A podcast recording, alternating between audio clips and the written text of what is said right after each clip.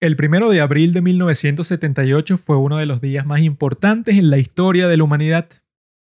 Había un hombre viendo un partido de béisbol en Tokio, Japón. Un jugador del equipo contrario al que él apoyaba ese día batea un cuadrangular. Y cuando el bateador está corriendo por la segunda base, exactamente a la 1 y 30 de la tarde, este hombre recibe un pensamiento de la nada. Un pensamiento que parece haber viajado de un universo paralelo porque no tiene nada que ver con la vida ni con la personalidad de la persona que lo está pensando, el pensamiento dice, yo podría escribir una novela, yo podría escribir un buen libro de ficción.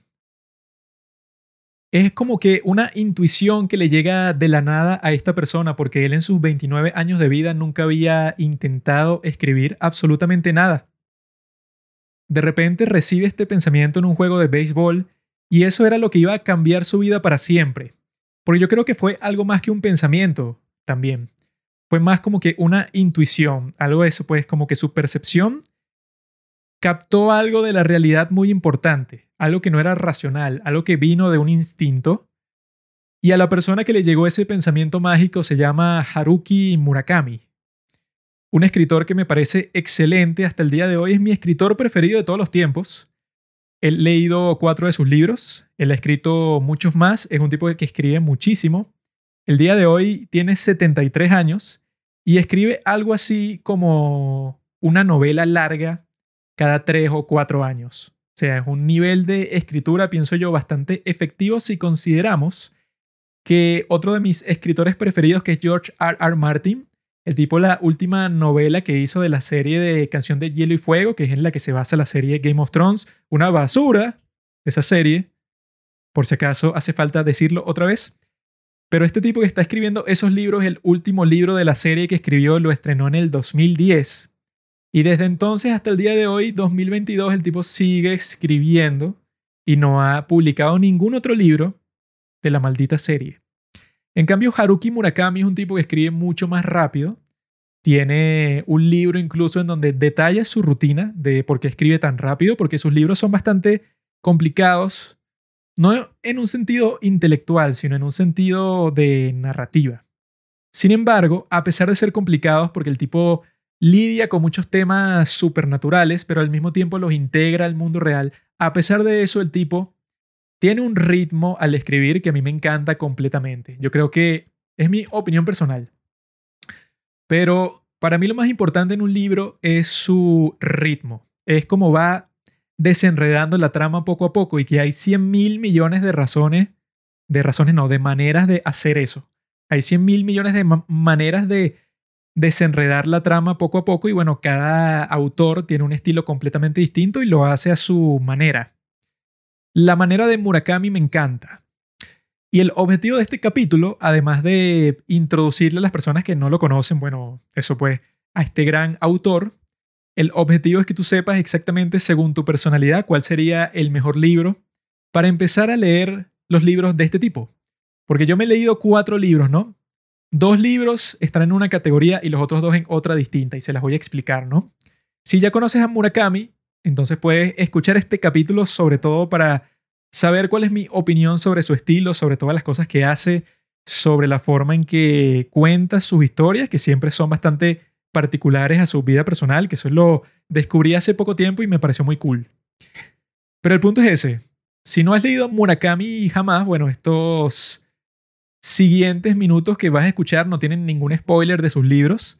De todas formas, sus libros son muy difíciles de spoilear porque no vas a comprender eso. Pues es como que en su narrativa no hay como que un momento así que te va a partir la cabeza.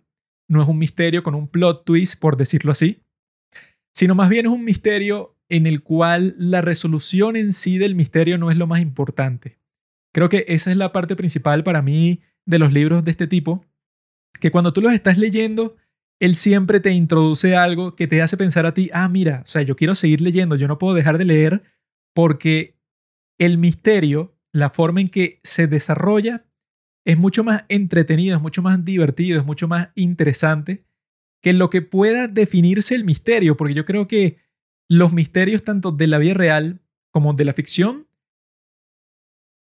nunca se definen, nunca se le saca lo más importante a esos misterios por cuál es el desenlace de la historia.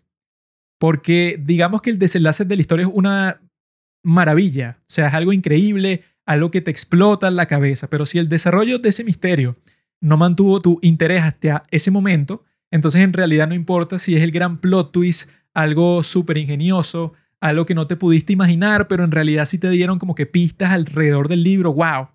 Si eso es así, pero el desarrollo del misterio no te atrapó, no te hipnotizó, entonces en realidad no va a ser tan impactante como lo espera el autor. Y para mí este tipo me ha hipnotizado desde que me leí el primer libro que me leí de él, que lo tengo aquí en la mano, se llama Norwegian Wood, también lo han traducido como Tokyo Blues. Este libro, para que vean que lo tengo en físico, mire, mire, escuchan ese batido de las páginas. Y todavía huele al libro nuevo, a pesar de que lo compré hace que, no sé, como un año, no sé. No, mentira, menos, como nueve meses, no sé. Pero este libro me lo compré luego de haberlo leído en digital, porque en digital está todo gratis. Si no saben cómo descargar cualquier libro que quieran gratis, bueno, pregúntenme yo les diré, pero ya lo he dicho como 10.000 veces. Este libro yo lo conseguí porque yo, yo, estaba metiéndome en la aplicación de Google Chrome en mi teléfono y salen como que unas noticias, ¿no? Y me salió un artículo que decía y que descubre cuáles son los libros que más han sido traducidos de cada país, o sea, de cada nación del mundo, cuál libro que fue escrito en ese país fue el más traducido. Y que coño, debe ser importante si un libro es el más traducido de todo el país, porque eso significa que, bueno, que ha sido un éxito total culturalmente, o sea, no solo comercialmente, sino que culturalmente, bueno, cambió los paradigmas para siempre de ese país, ¿no? Y en el caso de Japón, es esta novela que tengo en la mano, Norwegian Wood, de Haruki Murakami, y es un libro que me parece genial. Genial absolutamente, yo lo comencé a leer sin tener la más mínima idea de cuál era la trama y la trama es básicamente una especie de autobiografía de Murakami. Dicen que es su libro más personal y siendo su libro más personal también fue su libro más exitoso comercialmente, lo que me parece muy interesante. Este libro, Norwegian Wood, es sobre un joven de 19 años que se va a estudiar literatura y teatro griego en una universidad de Tokio, que fue exactamente lo mismo que estudió Murakami. Y el tipo se empieza a encontrar con un montón de traumas de su pasado, empieza a conocer a muchas personas nuevas, muchas mujeres, es una aventura, ¿verdad? Pero hay algo que les quiero decir para que sepan de los libros de este tipo. Si tú eres una persona que le encanta leer libros emocionantes, de historias, digamos, excepcionales en cuanto a la adrenalina que te causen, no sé, de un espía, de algo épico como El Señor de los Anillos, como Juego de Tronos, si tú eres un tipo que te encanta la emoción, o sea que tú estás buscando un libro rápido, un libro intenso, pues te digo que los libros de Haruki Murakami no, no son para ti. Quizá te gusten, pero si tu gusto se va por esos temas, las historias de Haruki Murakami son completamente ordinarias. En muchos de sus libros tiene cosas mágicas, fantásticas, así tipo realismo mágico. Sin embargo, la historia en sí siempre trata de un mismo tipo de personaje, que es este tipo que no es sociable, que es un tipo que no habla con muchas personas, es un tipo que prefiere estar solo, es un tipo que prefiere estar en su cuarto leyendo, que no quiere estar hablando con nadie, y si alguien lo cuestiona sobre algo por la calle, el tipo, bueno, prefiere tener una mínima conversación, no quiere alargarse en lo absoluto, entonces es un tipo que casi siempre está solo.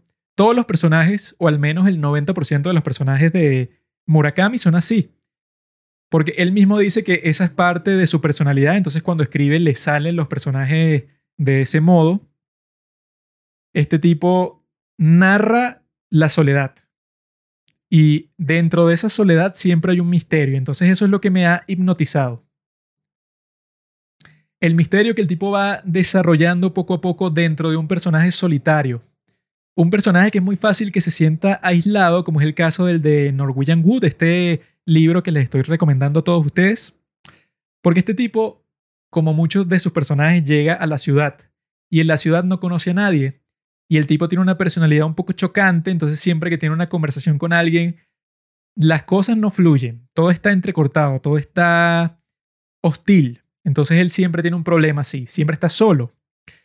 Este hombre en Norwegian Wood, el tipo es un joven ajá, que está buscando su camino, está buscando qué es lo próximo para él, pero es un personaje que no está muy apasionado por nada y que en realidad no toma mucho la iniciativa. Por eso es que sus libros son un poco extraños en ese sentido.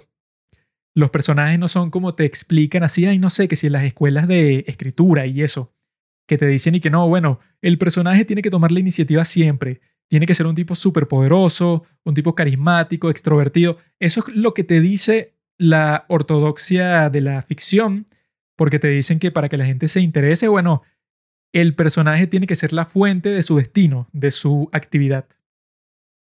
Pero este siendo un autor que disfruta contar historias de la cotidianidad, historias ordinarias pero que al mismo tiempo se hacen espectaculares, los personajes son bastante pasivos, son como si una ola los estuviera lanzando hacia la playa, siempre hay un destino que los lleva hacia un sitio y ellos no saben por qué carajo está pasando y tienen que lidiar con ello, que yo creo que para una persona común y corriente como uno, que no eres, no sé, un tipo como Julio César, digamos, un tipo que sus acciones son las que estructuran y las que construyen el destino y las que construyen el futuro y el destino eso de todas las personas que lo rodean.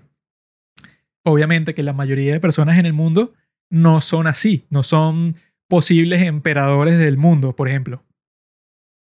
Entonces, historias como estas resuenan mucho más conmigo, son mucho más personales, siempre son protagonizadas por hombres, que bueno, quizás no les guste eso a las mujeres del público, porque uno siempre busca representación, ¿no? O sea, yo creo que en el cine eso es una completa estupidez y que no, yo quiero ver a alguien de mi color de piel en el cine, yo creo que eso es estúpido. Pero en la literatura es distinto porque no estás viendo a la persona, sino que estás dentro de la persona, ¿no? Sobre todo si es una novela en primera persona como lo es Norwegian Wood, estás dentro de la conciencia de la persona y si esa persona se parece a ti, tú te sientes mucho más apegado, obviamente, ¿no? No es algo superficial como en el cine que yo soy negro, hay un negro en la pantalla, oh, qué buena película. No. Norwegian Wood me encanta, sobre todo por eso, por el ritmo que tiene, porque es casi imposible dejarlo de leer porque constantemente te está sugiriendo algo. A eso es lo que me refiero con el estilo de él, que siempre está desenmarañando, está desenredando esa trama, ese misterio. Y él te lanza cosas, cosas como lo que me motivó a leer otra de sus novelas, así que se llama Colorless, Colorless Tsuro Tasaki and His Years of Pilgrimage y sus años de peregrinaje. Eso pues el de colorido Tsuro Tasaki y sus años de peregrinaje. Él te lanza cosas cuando tú lees la trama del libro, que de este libro sí medio investigué la trama y eso fue lo que me motivó. Te dice que el protagonista tenía un grupo de amigos muy, muy cercano. Cuatro amigos de él eran un grupo inseparable por muchos años. Los tipos hacían todo juntos y se amaban todos. Eran dos mujeres y tres hombres. Y los tipos eran inseparables. Los tipos durante toda la secundaria fueron el grupo principal y todos se querían mucho, se apoyaban, eran una unidad perfecta. Sin embargo, un día el protagonista está llamando a sus amigos para encontrarse en un sitio y ninguno le atiende. El libro está ubicado en un tiempo en donde no existían los teléfonos celulares, entonces él está llamando para las casas de sus amigos y no atienden. Con el tiempo le atienden los familiares y le dicen como que no, bueno, él no está disponible ahorita, o él no está en la casa, o él está ocupado, te dicen cosas así, pero él comienza a notar por el tono de la voz de la gente que hay algo raro, hay como que una tensión que no existía porque él conocía a toda la familia, a todos sus amigos, porque eran muy, muy cercanos hasta que uno de sus amigos le atiende y le dice simplemente, mira, no queremos verte más. Y el protagonista le dice que, ah, pero ¿por qué? O sea, ¿qué fue lo que pasó? Y que simplemente no queremos verte más, no llames, no llames más. Y le cuelga. Y esa es la historia. Y que, bueno, este tipo tenía un grupo de amigos. Todo iba bien, todo iba perfecto. Él incluso lo describe como una armonía que les fascinaba a todos les fascinaba que hayan creado esa armonía entre los cinco. De repente le dicen eso y que mira, tú estás fuera del grupo, ni siquiera nos hables, pero no lo insultan ni nada, ni lo confrontan, listo. Simplemente lo destierran completamente. Entonces el resto del libro es ¿por qué? El resto del libro, poquito a poquito te van lanzando cosas y que, ah, mira, pero, ah, no, claro, es que esto es lo que pudo haber sido, pero muchos años después, él está tratando de investigar eso sí como si fuera un caso en frío, un cold case así, de que él está investigando, pero mira, esto me destruyó, o sea, fue uno de los golpes emocionales más fuertes que yo he tenido en mi vida y nunca me quisieron decir por qué. Yo después de esa llamada los llamé a todos, los traté de contactar, fui para sus casas y nadie me quiso decir absolutamente nada. Entonces yo imaginándome eso, yo dije, ah, pero ¿qué pudo haber sido tan terrible, tan fuerte, tan desgarrador para que pasara algo así? Esa es la clase de cosas que el autor te lanza encima para que tú te mueras de curiosidad y tengas la motivación para leer el libro sin parar. Todos estos libros yo me los he leído en cuestión de semana, o sea, yo creo que no he pasado de un mes con ninguno.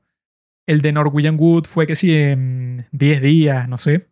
El de Tsuro Tasaki, el que les acabo de explicar la trama, incluso menos porque ese libro es más corto. Pero eso es lo que tiene este hombre. Este tiene la capacidad de mostrarte pequeños detalles, de darte narrativas como e-, esa que les acabo de explicar, para que tú siempre tengas ese hambre por el misterio. Pero no es un misterio de que quién es el asesino, quién es este tipo que realizó esta acción tan devastadora, un violador, sino que el misterio siempre es algo de mucha menor escala, pero que al mismo tiempo emocionalmente resulta ser devastador también. No en el sentido físico, sino en el sentido de que te daña, como esto, pues, o sea, que un grupo de amigos te corte para siempre.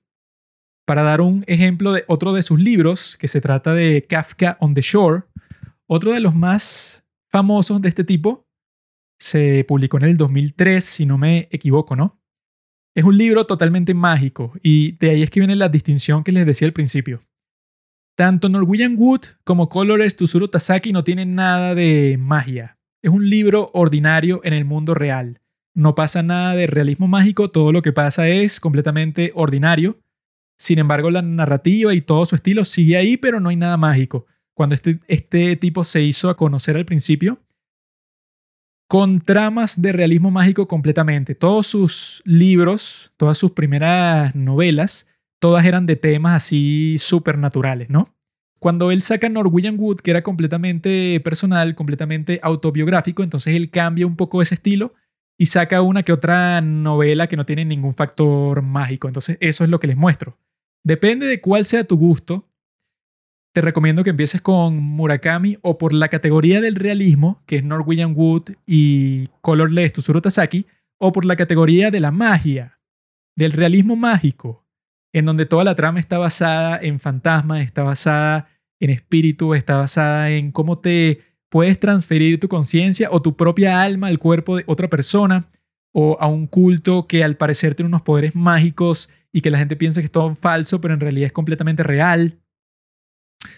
Todos estos ambientes que no tienen nada que ver con los otros libros. Entonces, esos dos libros mágicos son Kafka on the Shore y son 1Q84. Que ese, por cierto, para la gente que le gusta Corea, ese lo recomendó Chisu de Blackpink. Dijo que ese libro es muy bueno. Y por su recomendación yo lo leí y efectivamente es muy bueno. Pero primero Kafka on the Shore, que fue uno de los que me leí. Bueno, me leí primero Norwegian Wood, luego Kafka on the Shore. Y Kafka on the Shore se trata de este muchacho que se cambia el nombre a Kafka, tiene 15 años y él escapa de su casa. Este niño está como que completamente confundido, pero al mismo tiempo él está determinado a que quiere abandonar su vida anterior. Un patrón que tú puedes ver en muchos de los libros de este tipo es que la familia es o una carga o algo completamente irrelevante para el personaje principal. Esas son las dos opciones. Entonces, eso me lleva a pensar que Murakami en su vida personal le habrá pasado lo mismo. O sea, que su familia o no importa para nada o son una carga grandísima porque en muchos de sus libros el tipo solo tiene a su padre y él odia completamente a su padre. Supuestamente está buscando a su madre y en el caso de Kafka on the Shore también está buscando a su hermana. Tanto su hermana como su madre fueron dos personajes que desaparecieron al principio de su vida. Y entonces él en el resto de su vida, cada mujer que se acerca a la edad de que tendría su madre o su hermana, él comienza a pensar que, mira, esta podría ser. Y tiene así como que una especie de complejo de Edipo bastante extraño. Pero eso, este tipo, Murakami para muchos de sus personajes siempre tienen una relación, yo creo que un poco decepcionante con su familia. Porque en el caso de este muchacho Kafka, él odia completamente a su padre, tanto que lo odia que quiere escapar de casa y es lo que hacen desde el principio. Pero para que vean la diferencia fundamental, que eso que digo de, de la magia, Kafka on the Shore comienza con el protagonista hablando con algo así como su amigo imaginario, como que un muchacho llamado Cuervo, que le dice consejos y le dice qué hacer y es eso, pues es como una entidad pero que vive o dentro de él o es como que un amigo imaginario pero sí tiene una sustancia dentro de la historia, como si fuera otro personaje. ¿Y qué pasa eso? Pues pasa en muchas partes de la novela existe como que un evento mágico, pero completamente fantástico. En cambio, eso, en el caso de Norwegian Wood, comienza con que un tipo está llegando a Hamburgo en avión y entonces él oye las cornetas del avión que están pasando la canción de los Beatles, Norwegian Wood. Y eso lo lleva a él a acordarse de una novia que él tuvo hace como 15 años y entonces él comienza a escribir el libro porque él quiere ser fiel a la promesa que le hizo esa novia suya del pasado porque él le prometió que nunca la iba a olvidar y ya estaba comenzando a olvidarla, pero la canción le recordó a ella y el resto de la novela es así totalmente ordinaria en ese sentido. Pero en Kafka on the Shore comienza eso, pues con los consejos que le da su amigo imaginario cuando está escapando de la casa. No solo eso, sino que el otro personaje principal, que es así una narrativa como que binaria, un capítulo es con un personaje, el próximo es con otro y así va, siempre va variando. Entonces el otro personaje tiene un poder que él puede hablar con los gatos, porque tiene como que una conexión astral con la naturaleza que no solo puede hacer eso de hablar con los gatos, sino que también como que percibe ciertas cosas de la naturaleza y se comunica con los animales de ciertas maneras. Es un personaje bastante extraño, ¿no? Pero que el tipo ganó esa habilidad porque existió un incidente que no se sabe si un grupo de niños como que tomaron contacto con una nave extraterrestre de lejos, o sea, eso es lo que se sospecha, pero siempre es un misterio, o sea, en los libros de este tipo los misterios nunca son completamente resueltos, porque los tipos te lo plantean de una forma que, por ejemplo, que si una de las personas que sería clave completamente para resolver el misterio está muerta desde el principio. Entonces tú estás tratando de buscar todas las pistas posibles hablar con todas las personas que conocieron a esa persona clave, pero llega un momento que tú te das cuenta y que, mira, si yo en realidad fuera a resolver este misterio 100%, tendría que hablar con esa persona que está muerta. Eso siempre pasa en sus libros, siempre matan a alguien clave. Y cuando matan a ese alguien clave, ya si tú has leído varios de sus libros, ya tú sabes que, bueno, este misterio nunca va a ser completamente satisfactoriamente resuelto. Y que yo creo que eso está cool porque en la vida real Pasa lo mismo, pienso yo, o sea, que nunca tienes como que una respuesta definitiva de que, no sé, digamos que el misterio es por qué tu padre siempre te trató mal, te trató malísimo. O sea, tú nunca le hiciste nada y quizá, no sé, trataba a tus hermanos muy bien, era un amor con todo el mundo, con el resto de la familia, con su esposa, o sea, con tu madre, con todo el mundo. Pero a ti particularmente te trataba como un pedazo de mierda. Digamos que ese es el misterio, pero te trataba como, como un esclavo, básicamente. Y tú, luego de que tu padre muere, decides hablar con todo el mundo para ver si encuentras una explicación. Y poco a poco vas encontrando piezas del rompecabezas, pero jamás tienes el rompecabezas completo. Y yo creo que eso puede frustrar a algunas personas, pero a mí me parece muy profundo. Me parece muy profundo porque en realidad con tu imaginación, ¿verdad? O sea, yo creo que tú como que llenas ese vacío. En la vida real pasa con muchas conspiraciones, con cosas así de, no, que quién mató a Kennedy, qué fue lo que en realidad pasó el 11 de septiembre, con un montón de cosas así, nunca vas a tener una respuesta definitiva de todo porque los protagonistas de la historia o están muertos o desaparecieron o, no, o nunca lo van a decir públicamente. Cosas así, cosas que siempre se van a mantener oscuras. Yo creo que esas son las cosas más interesantes y son temas que nunca se agotan. Entonces, en el caso de Kafka on the Shore, la narrativa alterna entre esos dos personajes, entre este muchacho que le encanta a Franz Kafka y que si fuera por él estuviera leyendo todo el día, el tipo se resguarda en una biblioteca porque el tipo escapó de su casa. Y resulta que su padre, bueno, es otro personaje completamente excéntrico, un tipo que mata gatos, y entonces ese tipo se tiene que enfrentar con el que habla con los gatos, que no solo eso, sino que el tipo también como que perdió sus capacidades intelectuales, pero el tipo tiene una conexión muy profunda con la naturaleza. Una historia loquísima. Pero lo que me encanta mucho también es que así las condiciones de la historia sean completamente distintas, como pueden ver tanto en Norwegian Wood, Colorless Tsuru Tasaki y en esta de Kafka on the Shore, la historia, la narrativa es completamente única en cada una de estas novelas.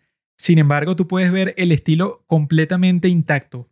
Puedes ver el misterio, puedes ver la muerte de una persona clave en ese misterio, puedes ver que los personajes principales siempre son tipos muy raros, tipos que no tienen muchos amigos, tipos que están totalmente aislados de la sociedad, tipos que no están incómodos con su soledad, pero que al mismo tiempo desean algo más, o sea, desean trascender esa condición que siempre los tiene de solitarios, que no es de tristeza, no es de depresión, sin embargo, siempre quieren como que algo más mágico, algo más trascendental, algo que los convierta como en protagonistas de una historia, y eso es exactamente lo que pasa, a pesar de ser unos tipos solitarios que se la pasan leyendo todo el día, y que eso puede, o sea, que en el curso normal de sus vidas no serían muy aventureros, las causas del destino los llaman a la aventura. Esa parte me gusta mucho. El cuarto libro que me he leído de Haruki Murakami, que ya les hablé de tres, este cuarto libro forma parte de la categoría de la magia, el que se llama 1Q84, 1Q84, también se le dice.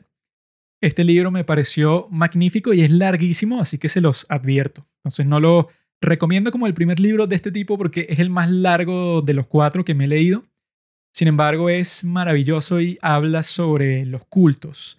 Habla sobre un culto, una comunidad religiosa que se formó en Japón, que bueno, que es ficticia, pero que el tipo lo basó en casos reales, que son unos tipos que al principio eran como que un grupo de radicales revolucionarios, un grupo de gente que quería cambiar el mundo, que estaba protestando en las universidades para luchar contra el gobierno de extrema derecha de Japón eran unos tipos entre, comunistas, socialistas, anarquistas, etc. ¿no? Entonces ellos forman un grupo y cuando sus luchas no son exitosas, los tipos se meten en una comuna, se van para la montaña y hacen una especie de comunidad agricultora, ¿no? Lo extraño es que con el tiempo los tipos se convierten en una comunidad religiosa, pero en un culto completo con un líder que controla todo y que supuestamente tiene poderes mágicos. Un cambio, pero que todo ese cambio fue a puerta cerrada, nadie sabe qué carajo pasó pero lo que sí se sabe es que los tipos cambiaron de un grupo de revolucionarios, se convirtieron en, un culto, pero totalmente sobrenatural. O sea, que los tipos tenían unas creencias así de que no, unas personas pequeñas, mágicas, que hacen como que unos caparazones, unos cocuyos así, no sé cómo se dice, una, las cosas de donde salen las mariposas. Hacen unas cosas así mágicas y estas personas pequeñas, mágicas del mundo, no sé, unos pitufos, le hablan a nuestro líder y nuestro líder tiene poderes por eso. O sea, es algo fascinante, ¿no? Sin embargo, el protagonista de la historia no es ninguno de los de ese grupo, sino es un tipo que es un escritor, siempre es un tipo que se parece a Murakami, ¿no? Es un tipo que es un escritor que se llama Tengo y el tipo le propone algo su agente literario. Le dice que mira, hay una muchachita de 17 años que escribió un libro, ¿no? Y este libro me parece muy interesante porque te muestra como que toda esta fantasía. Resulta que la fantasía es lo que la niña experimentó dentro de ese centro religioso, de ese culto, ¿no? Y entonces, toda la historia es y que, bueno, si en realidad lo que ella escribió ahí es ficción o si en realidad pasó. Ese es el misterio y al mismo tiempo no es un misterio porque está como que muy claro desde el principio, pero te hacen creer te mantienen en ese balance incierto de la posibilidad de lo supernatural y del mundo normal, real, ordinario. O sea, siempre te hacen ese contraste para que tú te estés preguntando y que, ah, bueno, quizá esto que dicen que es sobrenatural tiene explicación. Esto otro quizás es una mentira porque los cultos funcionan así, pero esto quizás sí es mágico. O sea, es algo que, bueno, a mí me encanta, pues, ese tipo de narrativa. El agente literario del protagonista les dice eso, y que mira, hay una novela de una chica de 17 años muy fantasiosa que me llegó a mis manos, ¿no? Porque yo, soy jurado de un concurso de libros, ¿no? Entonces, como yo sé que tú eres muy buen escritor, yo te doy la novela de la muchacha para que tú la reescribas, porque yo creo que tiene muchísimo potencial, la fantasía está muy original, todo es bastante genial, pero el ritmo, la narrativa, todo está como que flojo. Las partes importantes son chéveres, pero lo que te lleva a ella está como que aburrido, como que le faltan adjetivos, le falta un poco más de picante. Yo creo que tú se lo puedes dar. Sin embargo, como es Japón, es y que no, pero ¿cómo yo voy a hacer eso? Porque entonces tú le quieres mentir al público y quieres decir que la niña lo escribió, pero me lo estás dando a mí para que lo arregle un poco, para que sea más competitivo, porque el tipo quiere hacerse con las ganancias del libro porque él piensa que sería como que un boom, algo muy importante desde la perspectiva de marketing, que todo el mundo piense que una novela genial haya sido escrita por una mujer de 17 años, pues, o sea, que sea así como que algo muy inusual, entonces que toda la prensa va, a estar loca por la autora y que todo el mundo va a querer comprar el libro, etcétera, ¿no? Esa es la premisa principal del libro. Entonces, el protagonista para decidir si él en realidad quiere trabajar en la reescritura de esta historia, tiene que introducirse en este mundo que él nunca se imaginaría que sería tan bizarro, o sea, tan absurdo, porque él comienza y que, ah, mira, esto es algo que estoy un poco incómodo porque me están diciendo que reescriba este libro, pero eso como ghostwriter. O sea, que la gente no va a saber que yo lo hice, sino que la idea es que todo el mundo piense que este fue el manuscrito original de la muchachita. Él piensa que es una tarea mundana, sí, pues y que no, bueno, él va a reescribir eso mientras él escribe su propio libro y tal. Él tiene una vida como que muy aburrida porque él está casi siempre solo y no tiene amigos y tal, pero está entrándose poco a poco en este mundo tan maravilloso, con eso, pues con cultos, con un montón de cosas, ¿no? Y en esta pasa lo mismo que Kafka on the Shore. En esta la narrativa alterna en capítulo en capítulo entre el protagonista y la otra protagonista que se llama Aomame. Aomame es una tipa que es masajista en un centro deportivo, pero la tipa es experta en anatomía. Entonces lo principal que hace es que te hace una terapia muscular para que tú el estrés que no sabes que tienes, que lo tienes escondido en la tensión de tus músculos, ella te estira de cierta forma para que tú te sientas liberado completamente, ¿no? Ella pasa por la parte más fantástica del libro, porque ella al principio, cuando entra en la historia, lo que nos dicen es que, mira, ella está en el tráfico, ¿no? En una carretera, y va a llegar temprano a una reunión que tiene. Entonces ella le dice al taxista que mira, yo tengo que llegar sí o sí, pero estamos atrapados en la carretera, entonces ¿qué puedo hacer? Y el taxista le dice que, ah, bueno, aquí en la esquina te puedes bajar del taxi, caminas entre los carros y tú vas a encontrar una escalera. Por esa escalera es un poco peligroso y tal, pero si tú tienes tanto apuro, si estás tan rugida, bueno, ve por esa escalera y vas a llegar para la calle luego de un tiempo. Pues es larga y es peligroso y estás en tacones, entonces es más difícil, pero bueno, esa es la alternativa, ¿no? Entonces ella sale del auto, ¿no? Pero el chofer le dice que, mira, te advierto, cuando tú haces cosas inusuales en el mundo, el mundo en sí comienza a cambiar, o sea, tú vas a percibir todo distinto. Como es muy raro que eso, pues, o sea, que alguien se salga de la carretera en pleno tráfico y que se meta por una escalera y todo eso, entonces tú vas a comenzar a percibir el mundo de una manera completamente distinta a la que tú normalmente lo haces. Entonces ella comienza a notar cuando baja por la escalera y llega para su cita y todo eso, comienza a notar que hay pequeños detalles que no le cuadran. Detalles de noticias que ella no ha notado, parecen ser escándalos grandísimos, pero ella nunca ha escuchado sobre esos escándalos, muchas cosas de ese estilo, ¿no? Entonces ella está como que muy confundida y que, bueno, lo que me dijo el chofer, como yo puedo estar en un mundo distinto, o sea, qué carajo, o sea, como yo no me voy a dar cuenta, eso es como si, no sé, digamos que tú te despiertas un día Em, y no te has dado cuenta de que hemos entrado en otra pandemia que se llama, no sé, COVID-25. Y llevamos en esa pandemia, digamos, seis meses, pero tú nunca has visto nada de eso en las noticias. Entonces tú estás ahí, ay, qué carajo, pues, o sea, yo estuve en coma o qué coño pasó. A ella le pasa algo parecido. Sobre todo cuando se da cuenta en una parte del libro que ese es como que el cambio más icónico que existe, es que ella ve hacia el cielo de noche y ve que al lado de la luna hay otra luna, pero es una luna verde y más pequeña. Es así como que si fuera una, una hermana menor de la luna, mucho más pequeña y está eso casi rozando la luna que todos conocemos. Bueno, ahora hay dos lunas. Entonces ella está ahí que, bueno, esto definitivamente tiene que ser otro mundo, pero le parece raro preguntarle a alguien y que, mira, tú ves en el cielo dos lunas, una luna blanca y una luna verde. O sea, es como que una pregunta completamente sin sentido si tú eso tienes miedo, pues, o sea, tienes miedo no solo de eso, sino también tienes miedo de que te estés volviendo loca. Entonces, es un concepto maravilloso porque al mismo tiempo este personaje está metido como que en un acto de sicariato. Ella, como es experta en los músculos, también se hizo experta en matar gente, pero no cualquier persona, sino en matar a los hombres que han abusado de sus esposas o de sus novias, pues tipos que les pegan y que las mujeres terminan como que en un hogar para salvarlas, pues, de estos hombres. Y ella va y los mata sin que nadie se dé cuenta porque tiene una técnica que los pincha con una aguja hipodérmica en un sitio del cuello y ya están muertos y nadie se da cuenta. Todos piensan que fue por un ataque cardíaco. Ella también será envuelta en el escándalo, en el misterio del culto ese que se está metiendo el otro protagonista. Entonces, ese libro es larguísimo y el misterio que tiene, bueno, es como que el misterio más, digamos, poderoso. Es como que el misterio más poderoso de los cuatro que hay, porque en todos los libros de este tipo hay un misterio. Porque este, bueno, es que todo el mundo ha cambiado. O sea, tú entraste en un mundo totalmente distinto, que no solo tiene esos cambios de detalles raros, sino que existe la magia en ese mundo. Y tú no te das cuenta de eso hasta que, bueno, hasta que te golpeen la cara. Este es el misterio, eso pues más público, más, digamos, más violento, porque te está sacando de tu realidad. Los demás misterios, como les dije, de este tipo son de mucha menor escala, pero todos me parecen igual de interesantes e igual de impactantes, porque eso, así fuera el de Colorless Tsuzuru Tasaki, que es que, bueno, ¿por qué tu grupo de amigos te abandonó de un día para otro?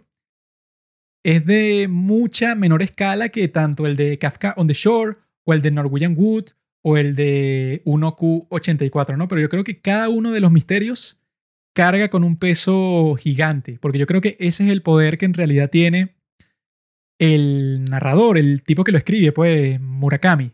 El poder que él tiene es que así sea de una escala pequeña o de una escala gigantesca, el tipo tiene el poder que si es algo personal, algo que te afecta a ti muy fuerte emocionalmente, así solamente te afecte a ti, él tiene el talento literario para hacer que esa única persona que está afectada por este impacto emocional, tú lo sientas como si fuera del tamaño de una montaña. Así sea que le afecta a una sola persona dentro de su psicología, el tipo está totalmente devastado por lo que le pasó, porque sus amigos lo abandonaron totalmente. Y en cuanto a que tú fuiste transportado a otro mundo, eso, bueno, es mucho más fácil hacer lo que sea totalmente maravilloso, ¿no? Porque eso, pues, tiene magia, tiene un montón de factores distintos. Pero este tipo no usa la magia como que ligeramente, como que, ah, no, bueno, yo lo uso para, no sé, para que tener algo entretenido, algo para desarrollar en mis libros, sino que la magia es una parte esencial y fundamental del desarrollo de cada uno de, los personajes, o sea, cada elemento mágico siempre va a jugar un papel totalmente esencial y fundamental, no solo en la narrativa, sino en el desarrollo personal de los protagonistas. Eso es lo que les digo, ahí tienen dos opciones. Si a ustedes les encanta el realismo mágico, si les encanta ver esos escenarios supernaturales, tienen tanto Kafka on the Shore como 1Q84 para ver cómo desarrolla un misterio el gran Murakami. Del otro lado, si ustedes prefieren la historia más tradicional con la que se puedan sentir más directamente representados o identificados.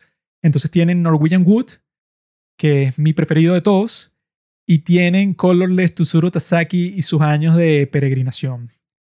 Principalmente yo creo que el ejemplo, o sea, más fundamental de la maestría de este tipo es eso, Norwegian Wood, porque, ok, lo fantástico, lo mágico siempre es más interesante y más emocionante. Pues si tú ves, no sé, las franquicias más populares de la historia, que si Star Wars, El Señor de los Anillos, Game of Thrones, Harry Potter, todo tienen un fuerte elemento mágico.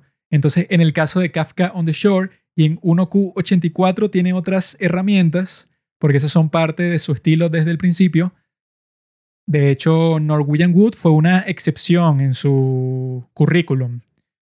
El tipo, todos los libros que había hecho hasta el momento, todos eran súper fantásticos, súper mágicos, y de repente saca algo autobiográfico y todo el mundo se queda sorprendido, no solo por el hecho de que lo hizo, sino porque se convierte en su libro más vendido de todos los tiempos y en el libro más traducido de toda la historia de todo el país. O sea, algo magnífico, ¿no? Norwegian Wood, según yo, es el que tiene más mérito porque me pasa lo mismo que con Breaking Bad y con Better Call Saul.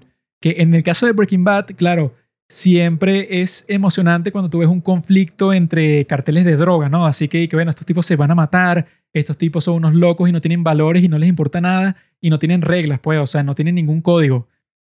Sino que si ellos quieren, llegan un día y te matan a ti y a toda tu familia, o sea, es algo completamente salvaje, ¿no? Entonces, en el caso de Breaking Bad, a mí me encanta la serie, pero hay que reconocer que el spin-off de Breaking Bad, Better Call Saul, es por lo menos mínimo igual de bueno que Breaking Bad, mínimo.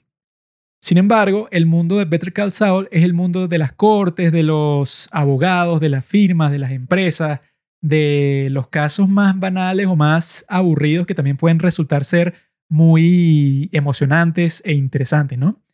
Entonces yo creo que en el caso este de la analogía que estoy haciendo, Better Call Saul merece mucho más mérito porque en un escenario con mucha menos adrenalina, de todas maneras es capaz de mantenerte completamente pegado a la pantalla, así como que, ¿qué? Esta serie genial, el desarrollo, el drama, o sea, la adrenalina que crea, no la crea por la situación en sí, como si pasa en Breaking Bad, o sea, que ya es inherentemente emocionante, que eso puede, o sea, que se estén apuntando los rifles unos tipos en el desierto, en un trato de droga, que Better Call Saul, pues, o sea, porque uno de los puntos más dramáticos y más centrales de la historia de Better Call Saul sucede cuando el personaje principal está sacando unas copias en un sitio, eso pues, en donde hay un montón de fotocopiadoras, para cambiar un detallito de unos documentos que tiene su hermano para que en el caso que él está trabajando lo despidan porque él quiere que su novia, eso pues, o sea, como que algo bastante banal, digamos, algo como que de rutina, pues, o sea, no es un crimen que está robando o matando a alguien, sin embargo, la forma en que te lo muestran, eso, en que lo graban y que estructuran todo con los personajes, hace que sea al menos tan emocionante y tan interesante como Breaking Bad. Y eso es lo mismo, en mi opinión, que hace Norwegian Wood, porque no hay ningún elemento mágico, no hay nada así como que demasiado espectacular. Sin embargo, logra eso al menos iguala en mérito narrativo y en emoción y en la calidad literaria, al menos iguala a las otras novelas de Murakami y lo hace con unas herramientas, con unos elementos de la historia mucho más limitados, porque tú no puedes tener eso pues un culto mágico o no puedes tener un tipo que tiene poderes y que habla con los gatos, por ejemplo. Norwegian Wood con unas herramientas mucho más básicas y rudimentarias, logra crear una narrativa que es al menos igual de impactante que el resto de los libros de este tipo, ¿no?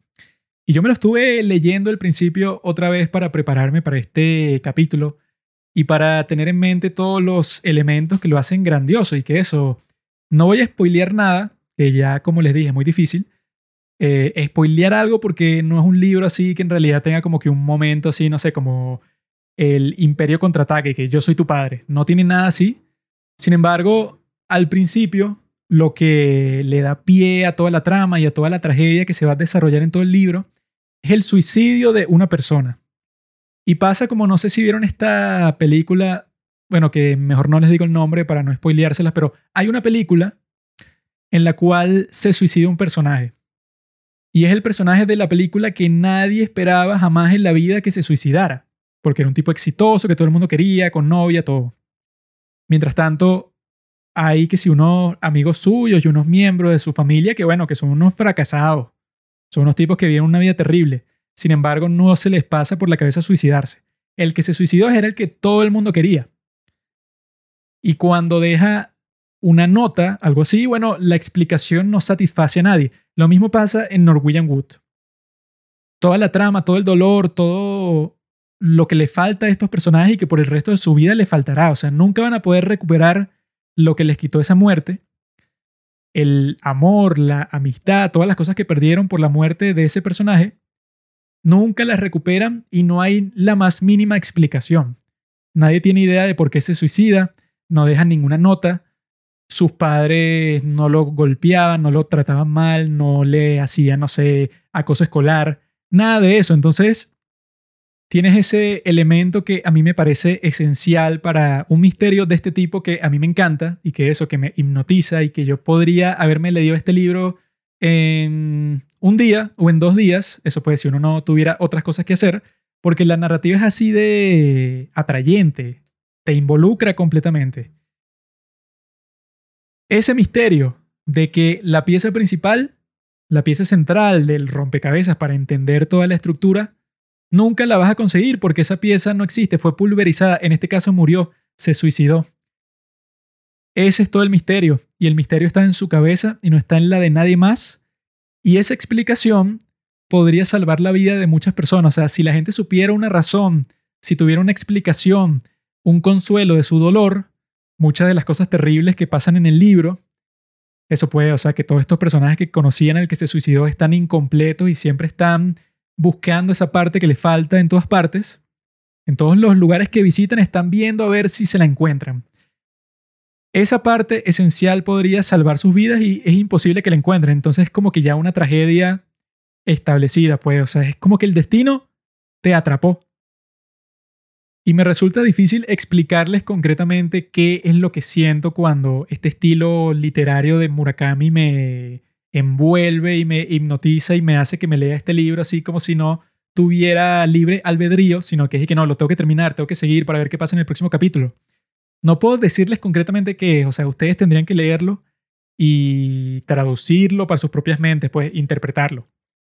Pero lo que les digo sí es eso, este tipo, en la forma en que desarrolla su misterio y cómo usa esas herramientas rudimentarias básicas del día a día, puede usar la magia en ciertos libros, pero solo con esas herramientas básicas el tipo es capaz de construir una narrativa que no se queda corta del efecto emocional que puede tener la novela más magnífica del mundo. Entonces, yo les recomiendo este tipo, les recomiendo que lo empiecen a leer cuanto antes, que no esperen ni un segundo más. Les recomiendo las versiones en inglés de sus libros porque yo vi que este tipo ha traducido muchos libros del japonés al inglés, ¿no? Y él revisa personalmente todas las traducciones de sus libros al inglés, o sea, se las lee completas y las corrige. Del otro lado, vi que hubo un caso en donde uno de sus libros fue traducido del japonés al inglés, ¿no?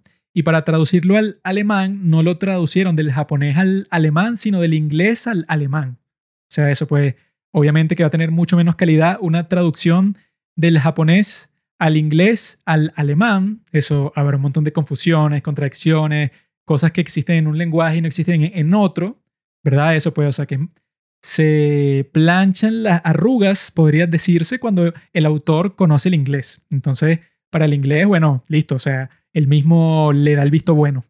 Pero para cualquier otro lenguaje, lo más probable es que los flojos del mundo, en vez de buscar un tipo que traduzca, en nuestro caso, el japonés al español, buscan a alguien que sepa inglés y que traduzca ese inglés al español. Y eso es muy fácil, pero le quita parte de la esencia a sus libros. También deben saber que en Internet pueden conseguir cualquier libro que ustedes quieran gratis, digital, obviamente, y que yo siempre he dicho que si estás buscando un libro que está en inglés, vas a tener como el 80, 90% de posibilidades de encontrarlo.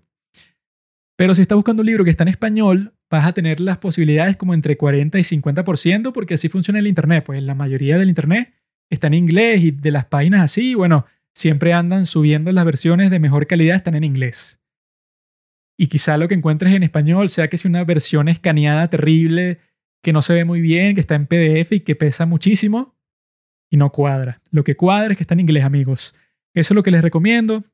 Espero que esto les sirva como introducción a este gran autor del que yo he pasado este último año muchísimas horas leyéndome sus libros y que siempre tengo un libro de él de fondo. O sea, de lo que me esté leyendo en el momento, siempre tengo un libro de Murakami para que cuando me canse de leer lo que estoy leyendo, leo por unos minutos o por unas horas el libro de Murakami, siempre me relajo, siempre me divierto, siempre me involucro, que es muy importante, porque hay libros que yo me he leído de ficción, que eso, que es mucho más difícil encontrar un buen libro de ficción que un buen libro de historia, por ejemplo. Yo lo que siempre hago es que me meto en Amazon y si estoy buscando un nuevo libro que sea, no sé, la historia de George Washington, su biografía, lo metes en Amazon y encuentras ahí, bueno, todas las biografías que se han hecho del tipo. Una tiene, no sé, 8000 reseñas positivas y ganó el premio Pulitzer, digamos. Entonces tú ya sabes que esa es la que más cuadra y listo, pues, o sea, las demás están desactualizadas o no son tan buenas. Bueno, ya eso, pues el público juzgó. Sin embargo, cuando es un libro de ficción, no tienes a nadie que te diga, que, ah, no, bueno, tu estilo es este. O sea, no existe como que el algoritmo que te diga cuál es el estilo literario que a ti te encanta. O sea, es algo con mucho más matices, con muchos más factores que solo tú puedes saber cuando lo leas si te gusta o no. Así tenga 10.000 recomendaciones y reseñas positivas y lo que sea, hasta que no lo leas no vas a saber. Entonces, siempre es confuso, siempre es difícil. Entonces yo leo mucho más no ficción que ficción, pero en cuanto a ficción, siempre tengo el confiable Murakami esperándome. Ya me he descargado que si los otros 15 libros que tiene ya me los descargué y me los iré leyendo con el paso del tiempo. Espero que ustedes también hagan lo mismo y me acompañen en este viaje de la lectura y después pueda hacer capítulos individuales de cada libro en donde vamos más a fondo y ustedes me dicen cuál se está leyendo y compartimos eso y todas esas cosas. Bueno, amigos, quedamos para el futuro. Voy a seguir leyendo este tipo. Si percibo algo importante sobre él, bueno, también lo diré. Pero espero que esto les haya servido. Espero que les sea útil y nos veremos en el próximo capítulo de Juanqui Recomienda en dos semanas. Namaskaram, amigos. Gracias por escuchar Los Padres del Cine. Síguenos en Instagram para enterarte de los nuevos capítulos que iremos publicando. Si nos escuchas por Spotify o por Apple Podcast y piensas que este podcast vale 5 estrellas, califícanos. Si no, mejor escríbelo en tu diario.